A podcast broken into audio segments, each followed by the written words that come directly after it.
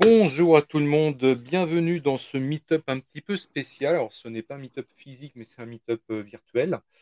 Euh, donc, aujourd'hui, j'ai le plaisir d'accueillir euh, les experts .NET de NeosSDI. Donc, NeosSDI, si vous ne connaissez pas, je rappelle que c'est une ESN dédiée aux technologies Microsoft, sauf si je me trompe.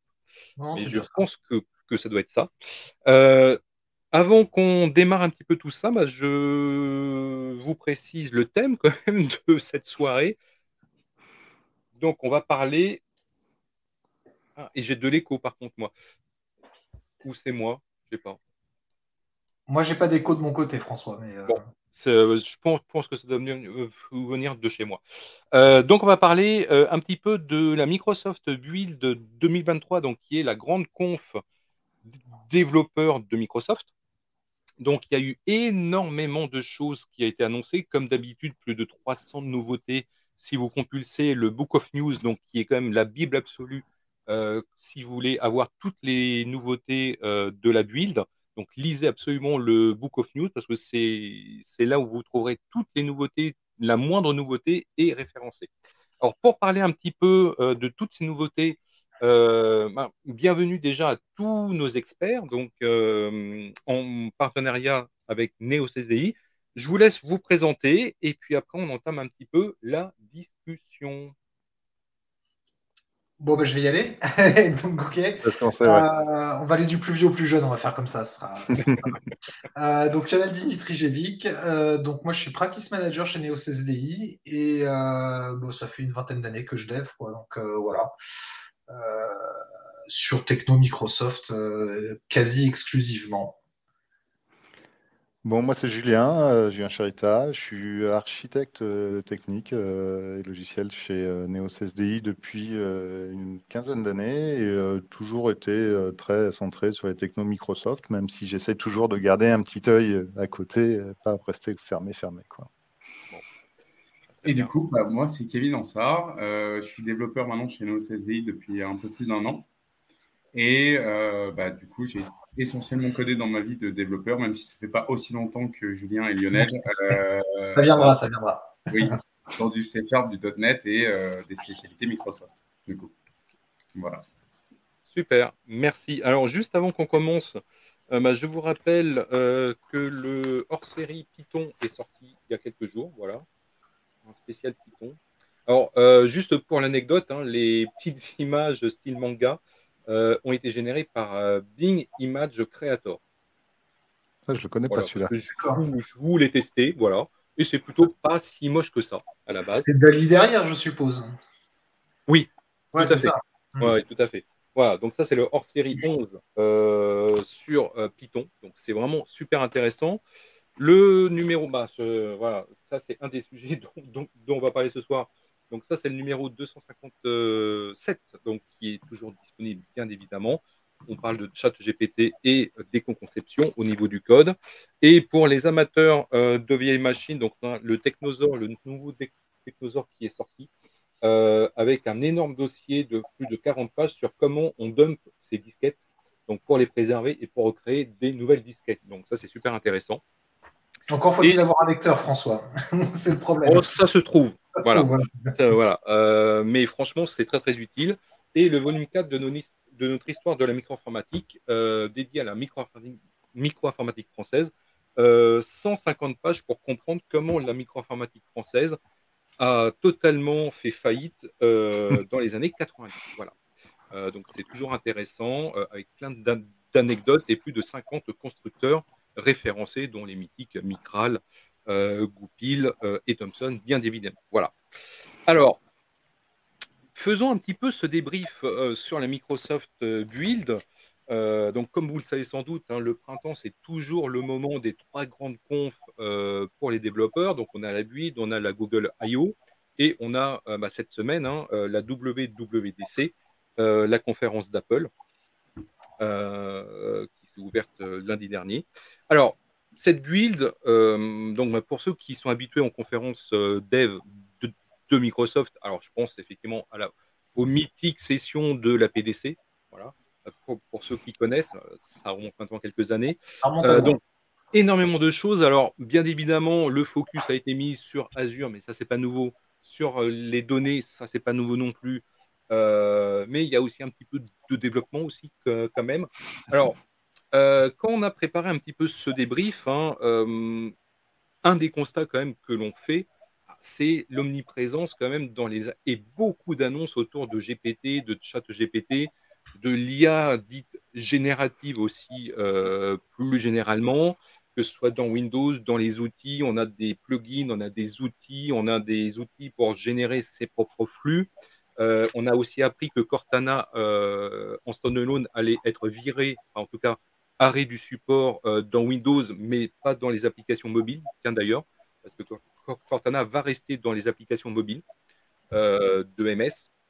Alors, comment vous voyez un petit peu euh, ces changements autour de copilote euh, On a copilote à toutes les sauces, en fait. on a un système de plugin aussi qui apparaît maintenant. On a des nouveaux outils. Donc là, on sent vraiment que MS mise énormément sur l'IA dite générative, donc tout ce qui est prompt, etc. Bon, après, ils ont investi quand même plus de 10 milliards dans GPT, dans le chat GPT. Euh, donc, on comprend qu'ils veulent un petit peu amortir tout ça. Quel est un petit peu votre avis et comment vous voyez un petit peu les choses? Euh, Lionel, tu veux qui, qui va ouais, bah, Je pense qu'on a tous des choses à dire. Euh, je peux commencer. Enfin, moi, je, je, vois que, bon, effectivement, comme tu dis, euh, Microsoft a énormément investi dans OpenAI et euh, veut en tirer les fruits.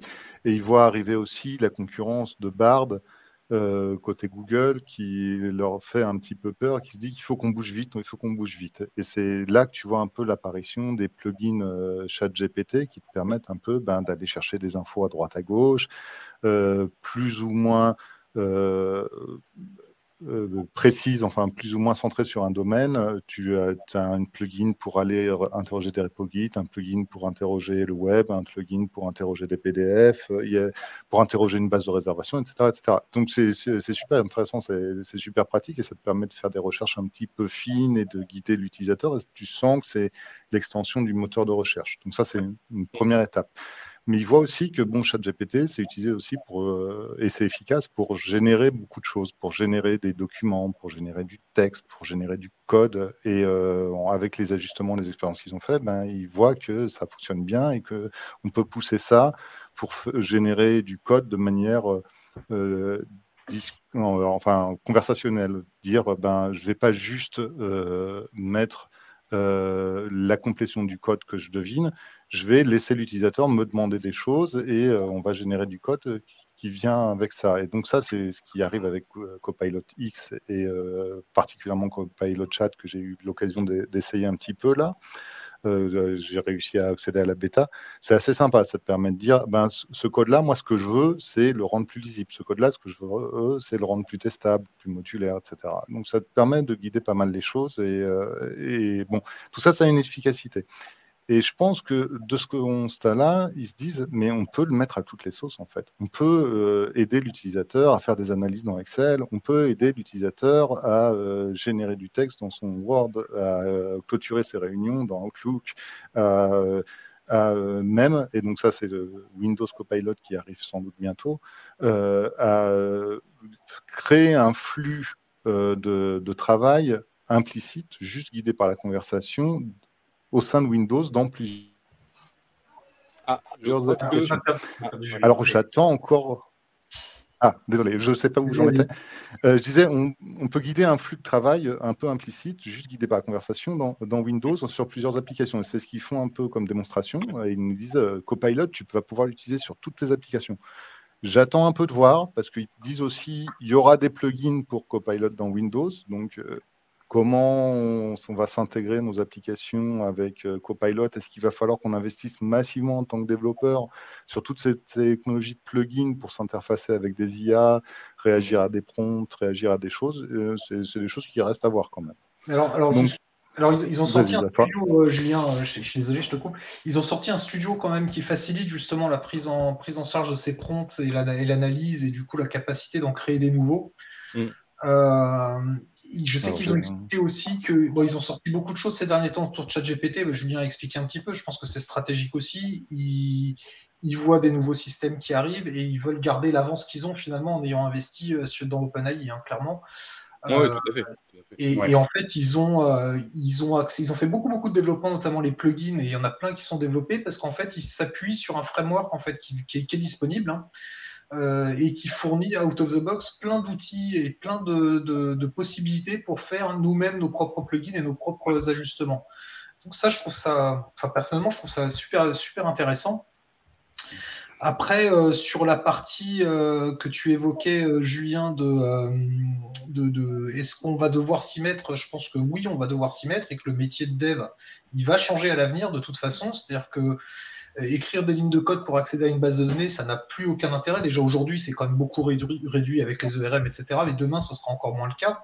Moi, j'ai été assez étonné sur une démonstration qui avait été faite euh, d'un code qui ne marchait pas. Et en fait, le, dev, c'était du Python, je ne suis pas, hyper à l'aise avec Python, et je vais, prendre le, programmer, puis ça va aller beaucoup mieux.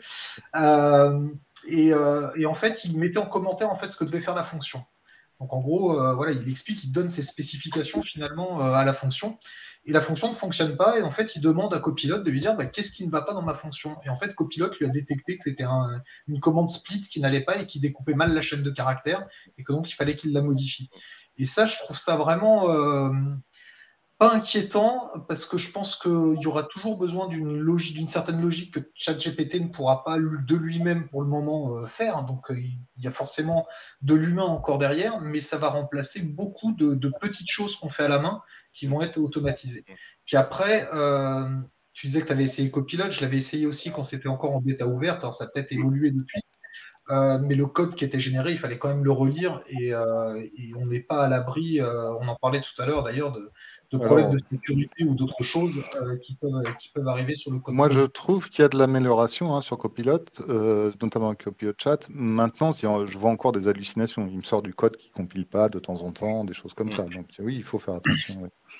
Euh, tu évoquais euh, le fait de développer des choses, il y a, rendre nos applications disponibles euh, à, ces IA, mais il y a aussi s'intégrer dans les IA, il y a les plugins, et il y a aussi, ils ont présenté presque tout un framework où tu peux agir sur le prompt, agir sur le mettre à prompt, agir sur le contexte, agir sur les données de base, voire intégrer ton propre modèle, tout ça dans un framework Copilot. Il y a même des applis de dev, des applis de démo qui sont disponibles sur GitHub. Il y a le podcast Copilot que tu peux aller voir, qui te donne un peu la démarche à suivre pour faire une appli euh, de style Copilot.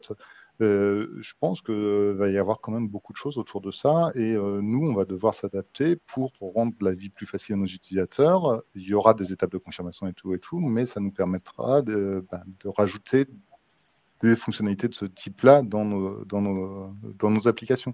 Parce que le nombre de fois qu'on fait une application, ne serait-ce qu'une bête application de gestion, mais que c'est pas trivial de savoir ce qu'il faut faire pour corriger un problème qu'a l'utilisateur, ben ça, ce genre d'application peut, peut, aider assez facilement. Quoi. Moi, je rajoute juste un mot, puis Kevin, Kevin, je te laisse parler après. j'ai juste une inquiétude, c'est pour la formation des développeurs, si on sort un petit peu de là c'est que le cloud, ça coûte, et en fait, tout ça passe par le cloud, et il faut, euh, il faut massivement, enfin massivement, à l'échelle d'un développeur étudiant, euh, je pense que ça, ça peut vite coûter euh, pas mal, parce que bah, Azure, c'est pas gratuit, parce que tous ces outils-là sont pas gratuits, et, je sais pas s'ils ont prévu un modèle justement pour les devs, in fine, parce que il va falloir aussi qu'ils se forment. Avant, on prenait un Visual Studio, voilà, on allait sur Internet, on se formait à, à C Sharp, je dirais, tranquillement. Là, si notre métier évolue et qu'il va de plus en plus justement sur la manipulation de ces outils qui sont dans le cloud, ça va, ça va entraîner un coût. Et en termes de formation, je pense qu'il va falloir qu'il y ait un modèle qui se mette en place là-dessus. Euh, bah pour le coup, euh, alors euh, c'est très intéressant. Alors juste un mot, je suis désolé. le pauvre Kevin ne va pas parler. Vas-y, vas-y, vas-y. Non, vas-y, Kevin. Non, non, vas-y, Julien, pas de souci. Euh, non, je disais, euh, en fait, pour les développeurs, ça peut même se poser la question de est-ce qu'un développeur qui ne maîtrise pas bien ses outils est encore pertinent? Et donc, de demander une marche supplémentaire pour être un bon développeur, euh, sachant qu'actuellement, c'est déjà compliqué d'être un bon développeur avec toutes les stacks technologiques à connaître. C'était mon aparté, je suis désolé, je ne voulais pas te couper. Pas de bah, là, où je trouve intéressant, c'est que Lionel, tu dis que, que tu espères qu'ils vont pouvoir se former. moi qui, qui ai un contact encore avec des gens qui sont encore en études, ce que je trouve très intéressant, c'est que les écoles, elles prennent le pas. Par exemple, dans donc qui est une école sur Paris, ils ont ouvert un anneau certificat sur comment utiliser ChatGPT au sein de tous les jours en tant que développeur, dans sa carrière de développeur. Et même au-delà de ça, Microsoft, par exemple, là, dans, dans l'école que moi j'ai fait, ils ont, euh, ils ont en fait offert des labs à tous les étudiants pour s'entraîner. Donc là, notamment, ils ont offert des labs sur euh, la Zen 900, mais aussi sur tout ce qui va être Cognitive Services, tout ce qui va être IA. Donc je suppose qu'ils vont le faire aussi sur Copilot et, euh, et sûrement ChatGPT aussi, à mon avis en tout cas. Et, et là où moi, je trouve qu'il y, y, a vraiment eu des trucs intéressants qui sont sortis, c'est que là, ChatGPT, pour moi, c'était extrêmement limité pour les développeurs. C'est-à-dire que c'était uniquement destiné aux développeurs. Là, en ce moment, j'ai l'impression qu'ils essayent vraiment de, de de rendre ça populaire auprès de tout le monde. C'est-à-dire que euh, ChatGPT, c'est très bien pour les développeurs, mais c'est aussi très bien pour des gens qui ne bossent pas dans le dev, euh, mais qui, qui, ont contact avec ça, par exemple les RH ou, quoi. Et je trouve que là, par exemple, sur Office 365 ou les choses comme ça, où ils ont rajouté du copilot, ça devient vraiment intéressant pour les gens qui sont aussi dans le monde du dev, mais pas forcément développeurs pour le coup. Euh, on l'a déjà vu ça, notamment sur Teams, hein, qui actuellement euh, permet, alors il faut avoir le bon abonnement Teams, mais qui fait des transcripts directs et des résumés de réunions automatiques, des comptes rendus de réunions automatiques. Typiquement, c'est le, genre de truc qui, va libérer beaucoup, beaucoup de temps. Euh, parce que tous les temps passés en compte rendu de réunion, c'est voilà, si ça peut être l'outil qui le fait, ben on est, on est content. En plus de ça, vu qu'ils ont fait le portail pour justement créer tes propres plugins, là, je trouve ça vraiment, ça, ça, commence vraiment à être intéressant parce que pour les gens qui ne sont non dev, ça devient intéressant parce que ça touche directement à leur métier. Et pour les gens qui sont dev, euh, qui pourraient avoir peur justement de se faire remplacer ou, euh, ou, des choses comme ça, au final, on en aura toujours besoin parce qu'il va falloir créer des plugins ou des applications utilisant ces outils-là. Et euh, pour le coup, on en aura de plus en plus besoin.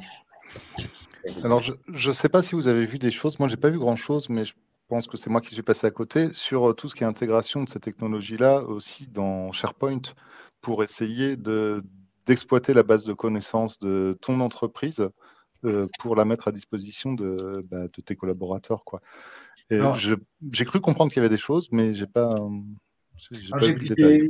J'ai pas vu de choses en particulier sur cette partie-là, mais bon, tu as des analyses documentaires qui existent. Euh, il y, a, y, a possibilité de mettre un docword et puis de faire un résumé d'un docword, par exemple, des choses comme ça. Donc, il n'y a nul doute que, que, sur SharePoint, ça posera pas de problème. Euh, par contre, j'ai vu des choses autour de, des datas, notamment, qui étaient, euh, qui étaient mises en forme, etc., qui étaient arrangées, qui étaient, qui étaient vraiment assez impressionnants, en fait. C'est-à-dire que aujourd'hui, on a Power BI, hein, globalement, pour faire des reports. Là, on peut, on peut utiliser les datas, finalement, et laisser euh, ChatGPT nous piloter le truc et nous créer les tableaux de bord qui vont bien. Euh, donc ça, ça, enfin, je dis ChatGPT, mais voilà, c'est le, le, modèle d'IA qui est derrière, hein, qui permet de faire ça. J'ai vu aussi qu'on pouvait euh, dans le studio, alors on n'en a pas parlé d'Azure euh, d'Azure Azure IA Studio non plus. Euh, toi, Kevin, tu avais manipulé une version, on va dire, pré, pré, ouais, euh, preview, ouais. Euh, et, qui s'est apparemment grandement amélioré, où on peut choisir le modèle aussi qu'on souhaite utiliser. On peut même utiliser des modèles open source dedans, c'est-à-dire qu'il y a le modèle euh, DALI, il y a les, modèles GPT, etc. Donc on choisit le modèle qu'on souhaite utiliser. Si on veut venir avec son propre modèle, on peut. On peut choisir un modèle open source. Et du coup, on va pouvoir, à partir de là, à partir de ces modèles-là, créer nos propres composants intelligents, entre guillemets. Euh, donc je trouve que c'est plutôt pas mal. Mais Kevin, tu connais mieux Azure. Bah, il y a Studio là pour le coup. Euh, ils ont rajouté un truc qui était euh, vachement intéressant avant sur le langage studio, euh, donc le, portail pour l'IA. quand on importait des données à nous, elles étaient limitées dans le langage dans lequel on l'importait. Aujourd'hui, ça a été précisé que ça va être modifié et qu'ils vont mettre en place une traduction automatique. et du coup, pour tous les cognitive services, on va pouvoir en fait translate l'ensemble de nos données dans plus de 120 langages. Alors, avoir euh, la qualité du translate forcément, mais euh, je pense que déjà, ça va permettre de vraiment entraîner une IA sur plusieurs langages. Notamment, nous, en, France, on utilise beaucoup euh, bah, du français et anglais. Et quand on a juste des documents en anglais ou en français, bah, c'est un peu compliqué d'entraîner son IA. On ne va pas les copier-coller et, les, translate à la main. Du coup, je trouve ça vraiment pratique. Et puis au-delà de ça, comme tu as dit, il est beaucoup plus simple d'utilisation et beaucoup plus joli aussi. Même si je ne sais pas si c'est un gros impact, ça fait plaisir quand même. Ah, c'est toujours plaisant d'avoir des outils qui sont jolis. Mais en parlant de ces histoires de langage, il y a eu euh, un reportage, notamment pendant la, c'était pendant la keynote, il me semble, euh, où euh, c'était en Inde, en fait, parce qu'en Inde, il y a plus de, il y a 20 langages officiels et il y a 120 langages, en fait, qui sont parlés, enfin 20, langues officielles et 120, 120 dialectes, entre guillemets. et des gens qui n'arrivent pas à accéder à l'administration parce qu'ils ne parlent pas en fait les, langues, les langues reconnues. Et donc, euh, ils ont développé, notamment euh, bah, avec ChatGPT, en fait, tous les outils pour faire de la traduction en live euh, vocale et par SMS, donc permettre aux gens, en fait, de pouvoir interagir avec leur administration. Donc, tu vois, les, histoires de langage, je pense que ça va être vite fait, parce que là, à mon avis, tu as 120 langues et il arrive à traduire enfin, sans, différence d'une langue à l'autre. voilà, je pense que ça, ça va être un petit problème. Alors, donc là, on a parlé effectivement de ChatGPT, de l'IA, etc. Donc ça, c'est vraiment un très très gros morceau. Euh, alors, on a trois, trois petits sujets là euh, qui me semblent aussi intéressants. Donc, c'est tout ce qui est DevX. Hein. Donc, on a le DevBox, on a le DevHome et le DevDrive. Alors, quel est un petit peu votre avis autour de ça et, comment, en fait, euh, vous replaceriez ces trois fonctions dans l'écosystème ou même dans, la vie du dev le, le DevDrive, en fait, c'est, euh, pour moi, c'est un peu du rebranding. Euh, c'est, un système de fichiers qui voulait pousser un petit peu comme un, fichier, un système de fichiers de, de haute qualité pour les high-end high-end euh, workstations. Et là, ils se sont dit, ouais, mais en fait, on n'arrive pas trop à le pousser. On va essayer de le pousser en tant que dev drive et montrer qu'aux gens qu'ils vont en avoir un intérêt euh, à utiliser ça. C'est le fameux Resilient File System. Et du coup, ils l'étendent à des versions de Windows que pour lesquelles ce n'était pas disponible auparavant. Ça a peut-être un intérêt, mais ça met aussi des contraintes. Tu dois créer soit ton disque virtuel, soit euh, ton, ta partition pour ça je suis un petit peu mitigé. Par contre, le fait de l'intégrer à DevHome, ça va pousser les gens à, aller là-dessus. Et euh, bah, quand euh, il y a une configuration de projet qui va descendre et un repo de projet qui va descendre, ça va, ça, va descendre directement dans ton DevDrive. Donc, ça va peut-être un peu simplifier euh, mmh. la gestion des projets et l'homogénéité surtout des projets entre une DevBox, une machine physique ici, une autre machine physique que tu as refaite parce que mmh. tu as eu un problème avec la première et tout et tout. Donc, je pense que DevHome, ouais, c'est assez sympa. Ça te permet de reproduire des configurations, dire j'ai une nouvelle machine, bah, je mmh. redescends la configuration, je crée une DevBox s'il pousse aussi vers ça, euh, je, descends la configuration et je retrouve tous mes projets à un même endroit. J'ai une vision globale. Alors la limite un peu, c'est que pour l'instant, il se limite un peu à GitHub sur l'intégration des projets, des, euh, des, tableaux de, de issue et tout et tout. C'est un peu dommage.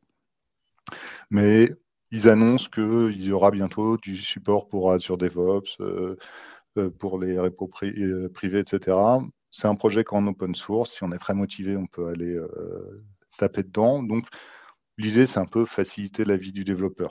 Donc, mmh sympa. J'attends de voir en, concret les versions, les versions qu'on peut installer en bêta. Ça ne sont pas ultra convaincantes. Bah, ouais, moi je, l'ai installé, euh, Julien, et euh, c'est ce que je partage avec vous tout à l'heure. Hein. Je suis un petit peu sur ma fin là pour le moment parce que on est limité sur du GitHub et repo public euh, exclusivement.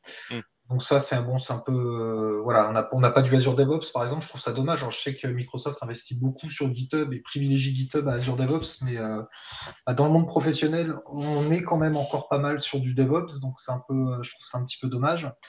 Euh, donc, mais ça va s'améliorer. Après, c'est une preview. après, bah, j'ai pas réussi à créer un, drive en fait. Ça c'est ça c'est un peu ma frustration quand je l'ai utilisé, mais je pense que c'est ma machine qui commence à saturer. Euh, mais j'ai pas réussi à, créer le drive. Et, moi, j'ai été plus euh, en fait marqué par DevBox en fait sur ces annonces parce que DevOps en gros c'est un mm. tableau de bord développeur, donc c'est mm. hyper bien. Euh, alors pour ceux qui utilisent Azure DevOps, ils doivent le savoir, mais on peut avoir des tableaux de bord également disponibles dans Azure DevOps, sauf que là on est dans, dans une app Windows, donc du coup c'est plus on va dire convivial à utiliser que d'aller sur le site. Euh, on peut personnaliser en plus l'affichage, donc c'est pas mal, et on peut avoir euh, notamment bah, tout ce qui est métrique, UC, mémoire, etc. Donc c'est intéressant quand même de voir, parce que pendant qu'on développe, c'est intéressant d'avoir ces métriques.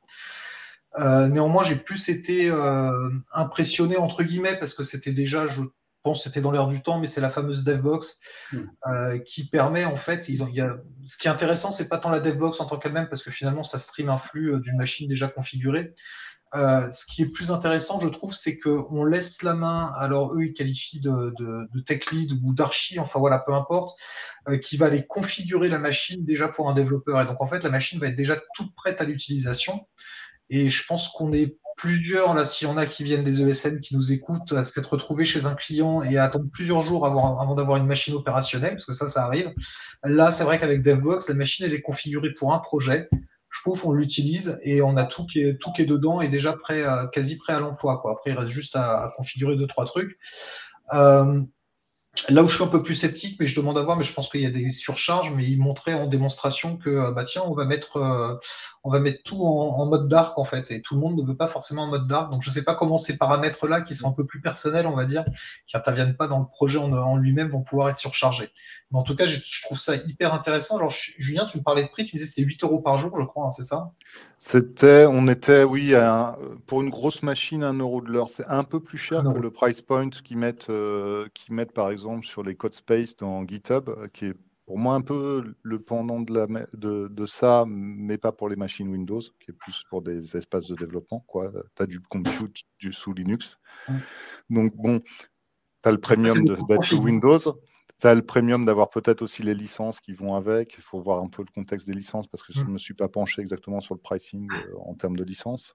Donc, bon, c'est compétitif avec euh, CodeSpace, par exemple, mais à voir dans le détail euh, si c'est euh, si c'est gérable à long terme. Sur des VM qui tournent toute la journée, bah après, elles peuvent être coupées automatiquement. C'est justement quand tu, VM, tu peux dire que, par exemple, et ça, ça, ça, peut aller dans le sens de la, de la, législation française aussi. Je ne sais pas si c'est la même chose aux États-Unis, mais sur le droit à la déconnexion, c'est qu'il y a beaucoup de devs qui travaillent chez eux. Ah bah tiens, j'ai pas envie, je vais travailler le soir de 22h à minuit parce que voilà, j'ai du temps et que j'ai envie de dev. Euh, ça, du coup, pour les entreprises, ça peut être un, argument entre guillemets juridique sur le droit à la déconnexion et de dire bah, les machines, en fait, elles sont coupées à telle heure. Euh, même si c'est peut-être utopiste de dire ça, mais en tout cas, voilà, euh, il y, a cette législation-là et ça peut, être, intéressant de ce point de vue-là, de, se conformer, où il y a peut-être des règles aussi de, travail qui peuvent, l'exiger. Donc, je trouve ça, voilà, on a, quand même des choses qui viennent avec. Après, le prix, c'est des grosses machines quand même. Hein, donc euh, voilà, faut. Non, c'est des, des bonnes machines. Euh, Après, tu as dit que c'était 1 euro par heure, mais du coup, en partant du principe que c'est, on travaille à peu près 9 heures par jour, en tout cas, on la laisse euh, allumer 9 heures par jour, 20 jours par mois, ça fait que 180 euros par mois. Ouais, c'est clair. je trouve pas ça si cher que ça. Après, je, non, il faut que tu en aies, faut que en aies qu'une seule. Faut que, enfin, faut voir un peu les conditions. Il faut faire attention. Moi, je suis un petit peu réticent là-dessus, à voir à voir ce que ça donne en général. la taille de l'entreprise, il faut voir les besoins. Enfin voilà, c'est. Euh, est-ce qu'on va revenir au terminal passif euh, Je ne sais pas, mais euh, ça, on y arrive hein, petit à petit finalement. on fait le yo-yo entre le terminal passif et le terminal actif depuis des années en informatique. Mm. voilà. Un petit peu comme les Chromebooks, hein, Google au bout du compte. Hein. Ouais, c'est exactement ça. Donc euh, bon, c'est euh, peut-être que dans 5 ans on dira c'est génial la DevBox et puis, puis voilà quoi. Mais euh, aujourd'hui c'est vrai que moi je préfère avoir ma machine, mais voilà c'est. Après, moi, j'attends de voir, parce que les démos étaient super bien belles sur le fait de descendre des configurations depuis DevHome et tout et tout. ça repose sur du Desired State Configuration, quoi, que ce soit en PowerShell ou avec Winget. J'attends de voir si c'est facile à mettre en œuvre et facile à maintenir ce genre de choses. Parce que, ah. bon, des fois, ça, ils nous vendent un peu du rêve là-dessus.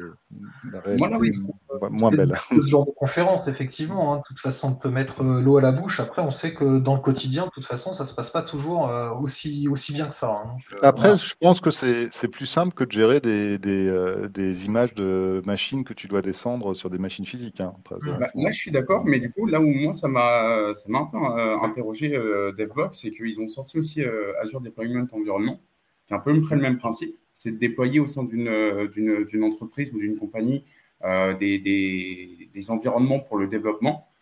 et au-delà de ça, on va pouvoir en fait déployer des environnements pour le, le test, le dev, la prod, etc., etc. Et que ce soit des VM, des app services ou Enfin, tout ce qu'on a besoin pour dev. Et là où moi je trouve ça intéressant, c'est qu'effectivement, DevBox, c'est pour vraiment pouvoir développer. Mais étant donné qu'avec euh, deployment environnement, on peut aussi créer des VM et les développeurs juste se connectant à SSH et dev sur la, sur la VM à distance, je ne sais pas si on peut faire le parallèle ou pas. Je pense que ce sera plus intéressant la DevBox là pour le coup, parce que s'il faut que tu te connectes en SSH, etc., c'est peut-être un petit peu moins, un petit peu moins pratique. Là, là, as vraiment, là, tu descends vraiment l'environnement, tu es vraiment sur une machine qui est, qui puis en plus qui est, voilà, qui est assez costaud. Je pense qu'il permet quand même d'être plus à l'aise dans, dans, le développement. Azure Dev Environment, là, c'est plus, je pense, pour les, pour les serveurs et pouvoir faire des, effectivement très facilement des, des comment dire, des, machines de test de recettes et compagnie. Où ça, là, ça devient, c'est assez intéressant. J'étais tombé sur une page de la doc Microsoft qui parle justement de la comparaison entre les deux. Alors, j'avoue que je n'ai pas creusé parce que j'ai pas eu beaucoup de temps, mais je pense que la confusion, enfin la confusion est possible et que c'est pour ça aussi que mmh. Microsoft veut expliquer les use cases et les, différents, les différents avantages des différentes solutions. Et tout ça, donc, c'est de la bêta, c'est que de la preview encore, tout ça? Alors, DevOps, c'est de la bêta, c'est preview, pardon. Euh, DevBox, DevBox c'est bêta aussi. Et puis le Drive aussi, je crois. Ouais. Oui. Le Drive, je ne sais euh, pas. Alors, l'autre gros morceau aussi, alors, euh, qui a bénéficié aussi d'une session à part, donc c'est tout ce qui est ARM. Donc, mm. les architectures ARM, on sait que Microsoft investi aussi beaucoup dessus. Euh, bon, ils sortent euh, un certain nombre de devices, notamment avec euh, des fondeurs comme Qualcomm, etc. on a vu aussi bah, qui poussent les PC ARM aussi, même si aujourd'hui bah, les, PC ARM sous Windows, c'est pas ce qu'on voit le plus aujourd'hui, il faut bien l'avouer. ils ont sorti il y a quelques mois le fameux DevKit euh, bon, on attend de voir un petit peu s'ils vont le mettre à jour, si les piles euh, vont vraiment arriver en version finale et tout, parce qu'aujourd'hui, euh, comment je l'ai testé, c'était un petit peu léger, même très très léger à ce niveau-là. alors, on a vu que durant la build, il y a eu pas mal d'annonces qui ont été faites. notamment autour de VS 17.6. On a des previews de la 17.71 aussi qui sort, avec euh, le dev C++ pour euh, les pingouins. On a le support euh, de l'architecture effectivement en compilation en version 12 et tout. On a du Node 20 qui va arriver, on a du Wix installer aussi, on a du Luminaire Neo aussi, de l'Unity Player aussi qui est annoncé pour maintenant en fait juin. donc on voit effectivement une effervescence autour de l'écosystème des, technologies MS. Aujourd'hui, quel est un petit peu votre point de vue? Est-ce que c'est quelque chose que vous voyez aussi, vous, en développement, du concret? Euh, Ou est-ce qu'on prépare clairement euh, bah, l'avenir à court terme? Alors, j'ai le sentiment qu'on prépare l'avenir. Euh, Lionel, vas-y, vas-y. non, non, moi, je vais parler, mais je suis un peu moins, un peu moins calé sur ces histoires de processeurs. Moi, de ce que j'ai compris, en gros, de, ce qu'il y avait, ce qu'il y avait d'annoncé, c'était euh, plutôt de l'optimisation en fait de ces produits-là pour les processeurs ARM. Donc c'est-à-dire qu'en fait c'était vraiment, euh, on part dans l'optimisation. Moi dans le quotidien en fait, euh, bah, maintenant .NET c'est cross-platform, donc j'ai pas trop trop de soucis en fait dans mon quotidien de développeur. Je ne prends pas mm. en charge encore aujourd'hui des spécificités des spécificités processeurs. Mm. Peut-être que ceux qui font de l'info industrielle sont plus amenés à faire ce genre de choses parce qu'ils descendent plus bas plus bas niveau. Euh, mais voilà, c'est ce que je voulais dire. Et Julien, je te laisse la parole parce que du coup, les processeurs ARM, c'est peut-être plus toi, plus ton domaine. Enfin, peut-être processeurs. Bah, en, fait, moi, j'ai toujours considéré que ARM c'était une architecture qui était quand même assez intéressante et qu'il fallait se pencher dessus. Et euh, je pense que euh, Apple a montré que, en se basant là-dessus, on arrive à faire des devices qui sont assez euh, efficaces, euh, légers, euh, performants, qui économisent la batterie et tout et tout, et que Microsoft ne peut pas ignorer ça alors qu'ils sont dans un marché de, du, grand public. Mm. En parallèle, que ce soit les concurrents du cloud ou, ou Azure eux-mêmes, ils ont commencé à investir dans des, dans des machines ARM parce qu'ils se rendent compte que ben, pour la plupart des workflows, finalement, euh, c'est des, des, architectures qui marchent bien. Pour faire un web server, ben, globalement, tu n'as pas besoin d'une bête de course, euh, ça, te suffit, tu n'as pas besoin de GPU, de machin, enfin, de trucs complexes. Et donc, ils y gagnent en efficacité. Donc, je pense qu'ils essaient de pousser un peu de tous les côtés euh, et préparer euh, une arrivée plus massive de devices ARM, euh, que ce soit en serveur ou en, ou en, grand public, parce que les gens ont marre d'avoir des PC lourds et qui chauffent. Quoi. Euh, après, est-ce que, comme Apple, ils ont sorti une espèce de dev kit et ils ont prévu d'investir dans du, dans du hardware et de pousser leur propre hardware ARM. Je suis pas convaincu parce qu'ils se couperaient peut-être un peu trop du. Enfin, ils le font, mais à petite échelle. Mm. Euh, je pense pas qu'ils va le faire massivement comme le fait Apple euh, parce qu'ils se couperaient trop du monde des fabricants et c'est pas leur intérêt. Alors moi j'ai noté, je sais pas si j'ai tort ou pas, mais j'ai noté sur, le, sur les, différentes notes que j'avais vues que la Surface Pro 9 et la Pro X étaient sur des processeurs ARM. Tout à fait. Et qu'il y a le Dell Inspiron 14 aussi qui est sur, euh, sur processeur ARM. Donc il y a, quand même un mouvement de ces acteurs historiques autour de la, de, la puce X86 X64 euh, qui va vers de l'ARM. Quoi. Ben, sur tous les devices portables, hein, globalement. Encore sur les, sur les PC de bureau, c'est encore relativement épargné, mais c'est vrai que dès que tu es sur du, euh, du, du, laptop, ben, les gens poussent vachement. Il y a les Lenovo aussi, qu'on a sorti un. Donc, euh... la batterie aussi. Ben, c'est beaucoup ah, oui, oui, la batterie. Et, la, euh, la batterie hein, qui joue beaucoup. Là. Et puis si ça peut éviter de faire radiateur, là, parce que moi, j'en peux plus. Hein. bah, après, c'est un peu ça. Euh, oui, non, euh, vas-y, fini. Euh, oui, non. Après, voilà, tu vois qu'il y a de l'effervescence. Comme tu disais, il y a Node, il y a Unity, il y a, il y a les nouvelles versions de C++ qui sont plus optimisées, etc. Ils ont même intervenu sur sur le JDK parce que bon, ils ont Minecraft qui est en Java et qu'ils veulent que ça tourne bien sur des devices en Java euh, de manière fluide, sans trop chauffer, etc. Donc bon, tu sens que quand même, euh, il faut avancer quoi. Il faut, il, euh, faut que ce soit performant, il faut que ce soit optimal quoi. Oui, après, effectivement, le vrai souci, et, c'est le vrai enjeu d'ailleurs, des machines ARM, c'est la disponibilité des logiciels. De toute façon, euh, ce que ça pose un gros problème parce que si on commence à passer par un mode WoW, euh, donc c'est la couche effectivement d'émulation. Euh, bon, moi j'aime bien MS, c'est pas le souci, mais ils ont toujours été extrêmement mauvais sur la partie WoW. Ça c'est clair et net. Hein, ça c'est clair. quand on le compare au Rosetta 2, tel qu'on l'a actuellement sur M1, M2, donc c'est de l'Apple Silicon, les perfs n'ont strictement rien à voir du tout. C'est on sent que là, effectivement, il y a de la maîtrise. L'émulation x86 euh, sur ARM côté Windows, non, c'est euh, franchement mauvais. Quoi. Alors François, je vais juste mettre un bémol sur le M1 et le M2. Non pas que je veuille dénigrer le M1 et le M2, mais Apple, Apple, pour le coup, ils ont un avantage très, très substantiel sur Microsoft, c'est que Apple développe pour ses processeurs à lui, ses GPU à lui, ils ont en fait toute la stack euh, matérielle et, et logicielle que Microsoft développe pour des trucs plutôt généralistes, génériques. On n'est pas dans la même problématique. Non, non ça c'est non mais ça c'est clair. Hein. Bah, moi j'ai du j'ai un Mac Mini Intel, un M1 euh, aussi un Mac Mini et puis un Mac Studio euh, M1 euh, en, en, version pro. non mais il paraît que c'est de la bombe. Hein. Oh, ça, ça, ça dépote. Hein. De toute façon, même quand je le compare au M1, honnêtement, enfin de base, ça n'a rien à voir. Ah ouais. Effectivement. Non, mais il n'y a pas que le logiciel, on est d'accord. Ah non, non, c'est, ça c'est un tout. Mais par contre, effectivement, euh, je pense que MS a tout intérêt à nous optimiser, à nous sortir tous les frameworks et tous les outils qu'il faut euh, pour que les devs puissent vraiment investir dessus. C'est un petit peu l'objectif hein, du fameux DevKit, hein, c'était de familiariser les, à les devs un petit peu tout, euh, avec ça.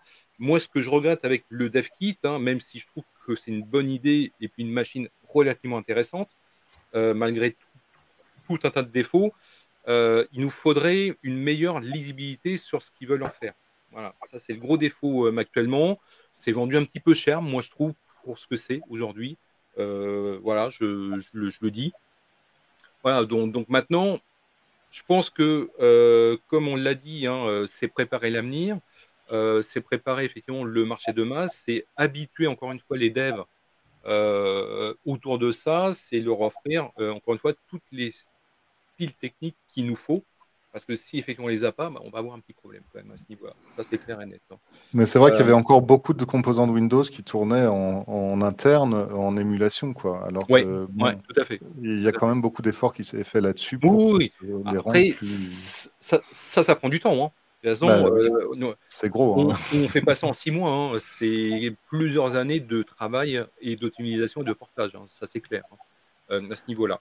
Alors, l'autre gros morceau qu'on voulait aborder, euh, comme on l'a vu effectivement en, en, préparant tout ça, ah, évidemment, qui dit MS, qui dit build, bah, dit à un moment donné euh, .NET quand même. Euh, bah, c'est un petit peu accessoire. Mais, non, du tout. Mais, quand même. Euh, donc, effectivement, bah, il y a .NET 8 hein, qui se prépare pour cet automne, hein, sauf retard.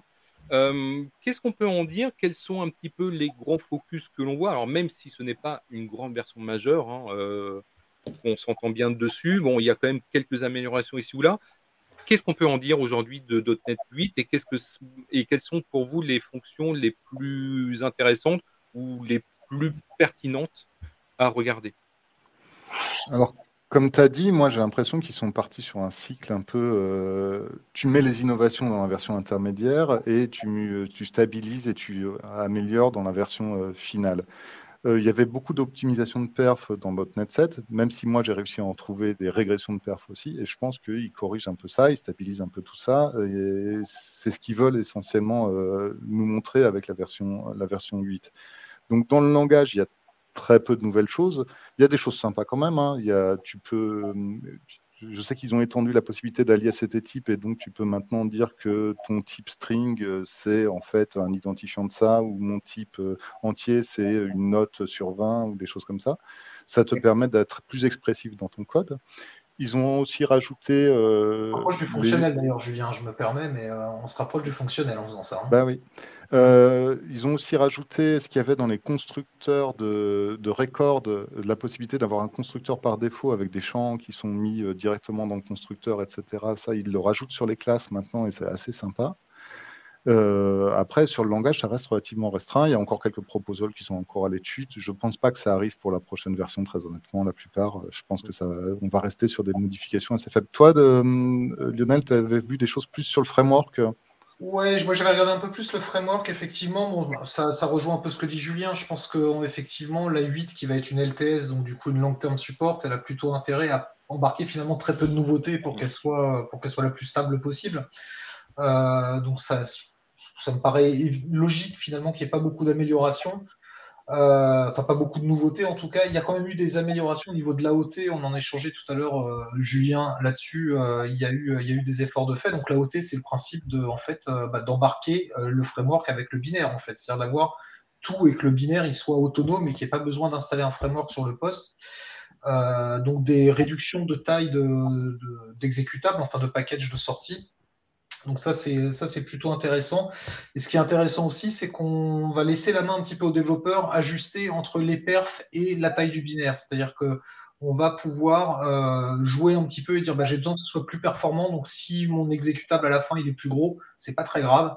Euh, je préfère privilégier les perfs ou inversement je préfère privilégier la taille et les perfs sont moins importantes. Donc ça j'ai trouvé ça plutôt plutôt pas mal. Bon, on parlait tout à l'heure d'ARM, du coup, il y a le support euh, de, en AOT, il va y avoir le support x64 et ARM64 euh, qui va être embarqué pour macOS, pas pour Windows, hein, qui euh, là-dessus c'est déjà fait. J'ai noté un petit truc qui m'a amusé, c'est qu'ils ont enfin fait une interface de temps, et du coup, pour moquer le temps, ça va être plus pratique que ce qu'on faisait jusqu'à présent. Et puis euh, voilà, des, petites choses à droite à gauche, mais pas vraiment de grosses, grosses révolutions. Il y a des petites améliorations au niveau des annotations, des data annotations notamment, euh, pour permettre d'intégrer ça du coup sur des services qui n'ont pas d'interface en fait, et du coup euh, pas d'interface graphique, j'entends, c'est-à-dire qu'il n'y a pas de data qui remonte, et donc du coup il y a des petites améliorations, enfin, des, des petites nouveautés là-dessus. Et puis voilà, après le reste, on est sur, euh, je relis mes notes rapidement, mais on est plus ou moins sur, euh, sur de l'anecdotique, on va dire, par rapport à, ce qui existe déjà.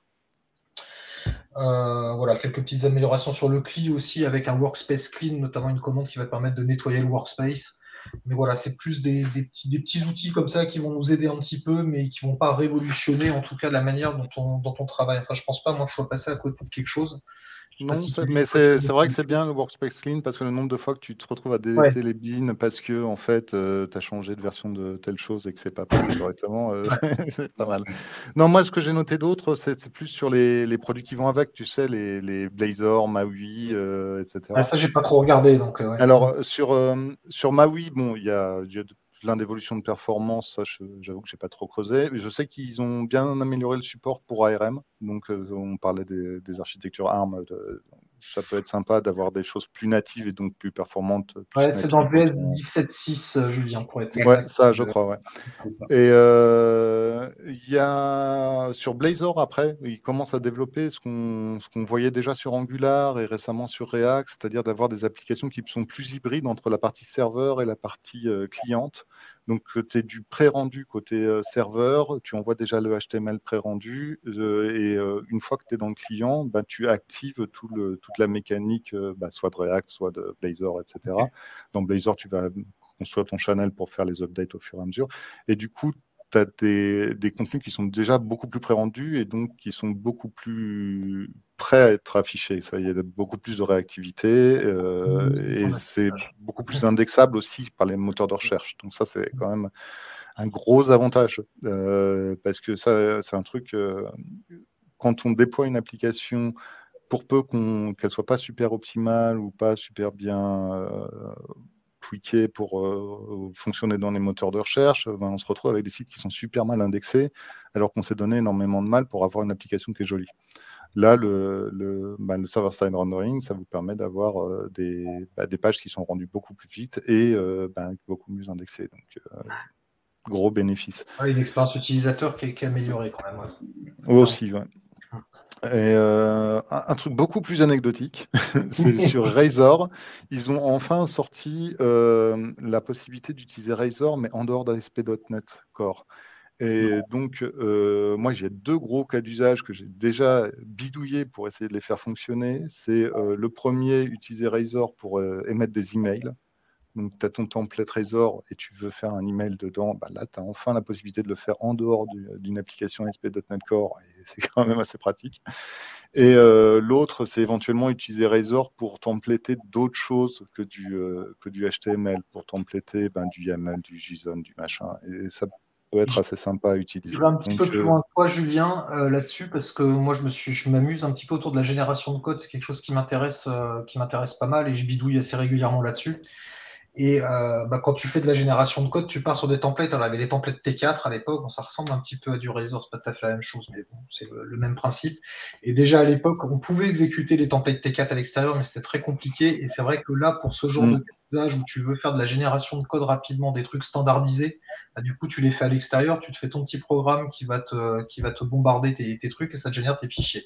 Et ça. Tu, me euh, donnes, euh, tu me donnes des idées parce que tu sais, tu as les source code générateurs maintenant. Et il y a peut-être moyen de mélanger un peu les deux technos pour essayer de rajouter tes source code générateurs dans. Ça peut être très sympa. À prototyper. Kevin, Kevin, tu te tais depuis tout à l'heure, tu as peut-être des choses à nous.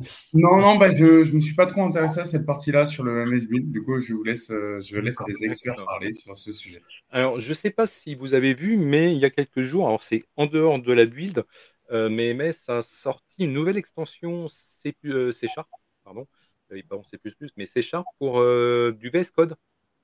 Bon, ah, ouais. pas, pas, du tout vu. ouais, euh, J'ai croisé ce matin, en fait. Euh, en fait, c'est pour pouvoir euh, avoir une expérience euh, dev et une productivité plus proche de ce que l'on a sous du Visual Studio, mais maintenant sur du VS Code. D'accord. Ah, bah, ça a été annoncé et tout. Euh, alors, je l'ai installé ce matin dans mon VS Code, mais j'avoue que je ne l'ai pas encore vraiment utilisé. Mais voilà, en tout cas, c'est sorti bah, il y a quelques jours.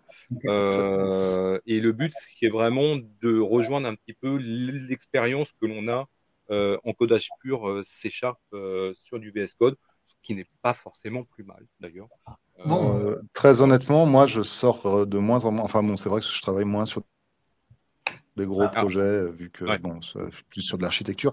Euh, donc, mais je sors très, de moins en moins souvent le, Visual Studio. C'est lourd, il faut, c'est moins ergonomique et tout et tout. Dans VS Code, tu fais ton environnement, tu fais tes tweaks, tu fais euh, et du coup, c'est beaucoup plus agréable. il y a beaucoup, beaucoup de gens qui passent carrément à ne plus utiliser Visual Studio du tout. Donc, c'est pas forcément un mauvais. Pour des petits projets C Sharp, j'utilise VS Code, hein, j'utilise plus Visual Studio. Oui, bah oui, oui. Voilà projet. Donc, c'est pas étonnant qu'ils essayent de récupérer un petit peu, de reconverger là-dessus euh, pour. Euh, parce que bah, ils veulent récupérer euh, quand même les utilisateurs proches de leur expérience. Quoi. Alors, je ne sais pas si vous avez vu ou pas des nouveautés ou des annonces faites autour des sous-systèmes Linux et puis Android. parce que j'avoue que dans le Book of News, je n'ai pas vu grand-chose. Est-ce que vous, vous en avez vu ou pas?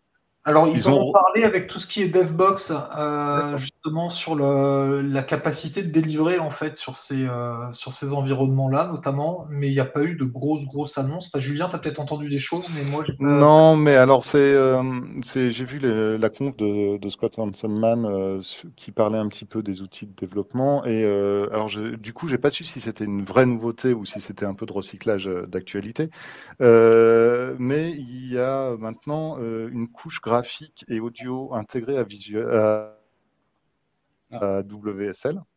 Et du coup, euh, tu n'as plus besoin euh, éventuellement d'avoir un serveur euh, de son, un serveur X pour faire tourner des applications complètes Linux dans Windows. Et euh, juste en mettant à jour ton WSL, si tu as une euh, version récente de Windows 10 ou une version récente de Windows 11, tu peux lancer euh, n'importe quelle appli, Google Chrome et lancer YouTube, et, et, ça fonctionne depuis WSL. Et tu peux faire des jeux, tu peux faire n'importe quelle application graphique. J'étais assez bluffé. Hein. Là, sur, sur mon ordinateur Windows 10, j'ai fait la mise à jour, euh, ça, a marché nickel. Euh, sur mon Windows 11, j'avais déjà la mise à jour, ça, ça marche nickel. sur la partie interface graphique, je crois qu'ils avaient annoncé des choses euh, qui ressemblaient à ça il y a quoi? Il y a un an Ouais, il y a, il y a au moins un an. je sais qu'on en parlait et, que c'était vraiment un focus très très important d'être plus transparent au niveau interface graphique sur, le, sur la partie Linux. Euh, c'était assez demandé par euh, les users. Côté perf, euh, ah ben, du coup, tu as le son qui marche nickel. As le, et tu as surtout côté perf. Enfin, moi, j'avais essayé des serveurs X séparés mm. et, tout, et tout pour Windows. C'était pas terrible les perfs. Là, c'est, ça marche plutôt bien. Bon, c'est pas, c'est pas la folie. Hein, c'est pas comme si tu avais du mm-hmm. direct 3D natif et tout et tout, mais ça marche plutôt bien. Très très bien. Euh, alors, on va pas tarder à terminer, parce qu'il est déjà, on a déjà passé plus de 51 minutes ensemble. Euh, alors, qu'est-ce qu'on peut rajouter comme petit bonus? Euh, Moi, j'avais noté quelque chose autour du prompt flow. Je sais plus oui. si c'était Kevin qui en avait parlé.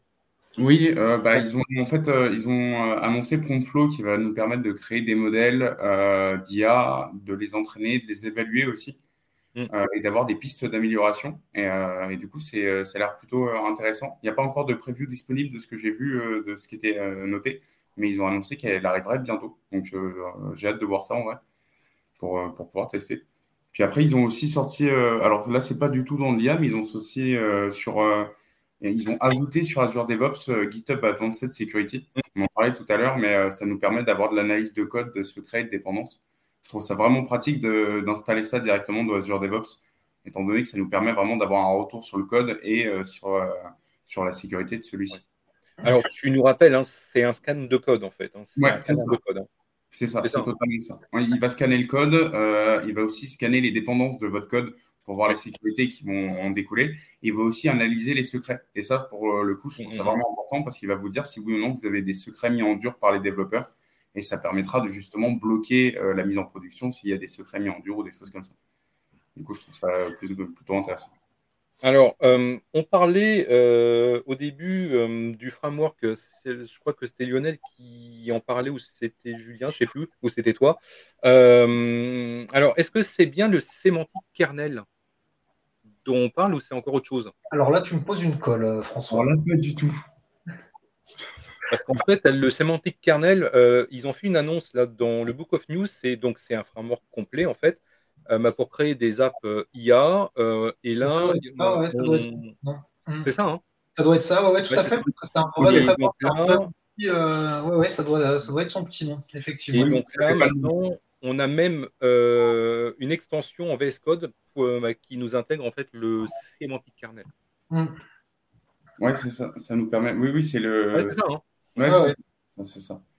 parce qu'en fait, ils, ils, en avaient parlé en février-mars, mais l'annonce, en fait, elle n'était pas hyper, hyper claire. Voilà, donc bon, on avait tendance un petit peu à s'embrouiller. mais voilà, après, bah, je regarde un petit peu dans mes notes. Je pense qu'il faut, il faut quand même être prudent sur ces choses parce que c'est des choses qui sont plus ou moins en preview, etc. Donc, voilà. Oui, non, mais je pense qu'il y a beaucoup de. Ouais, il y a beaucoup d'ouverture, il y a beaucoup de, de frameworks, de plugins, enfin mmh. d'architecture de, plugins et tout et tout qui, qui sont lancés. Il mmh. faut voir ce qui va sédimenter. Hein. C'est intéressant d'essayer.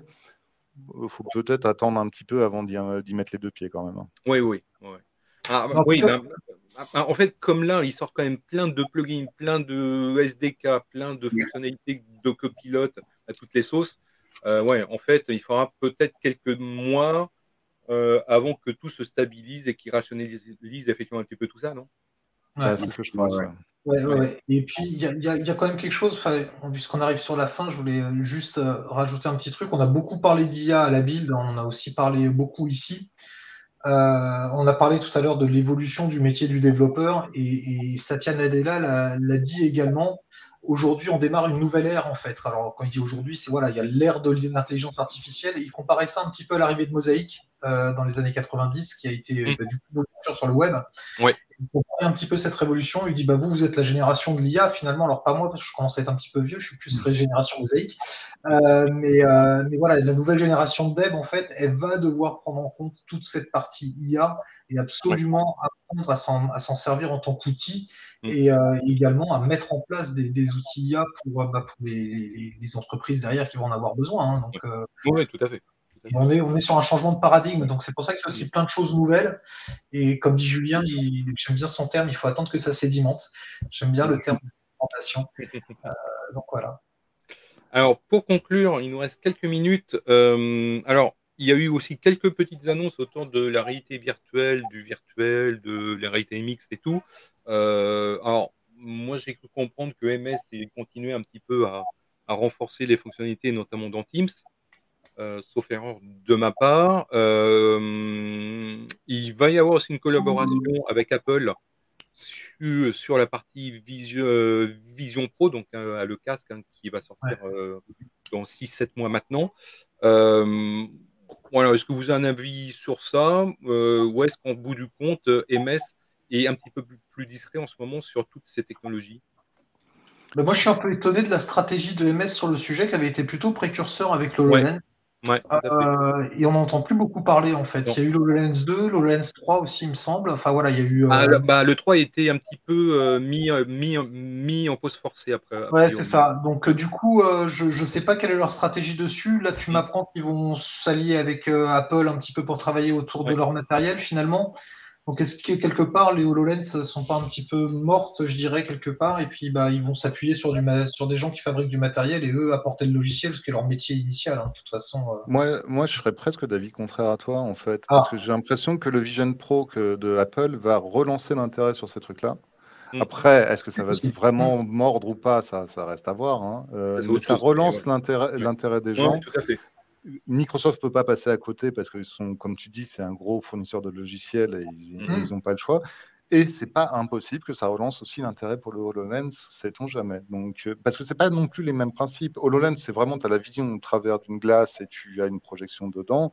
Euh, Apple, c'est quand même beaucoup plus le casque de VR traditionnel où ils ont rajouté des features pour que ce soit un peu plus sympa. Mais, mais voilà, quoi. Oui, que le c'est la réalité La VR pure et dure, attention. Hein. Euh, on est quand même dans de la VA aussi, attention. Hein. Oui, il, y a de la réalité augmentée. Oui. Tout à fait.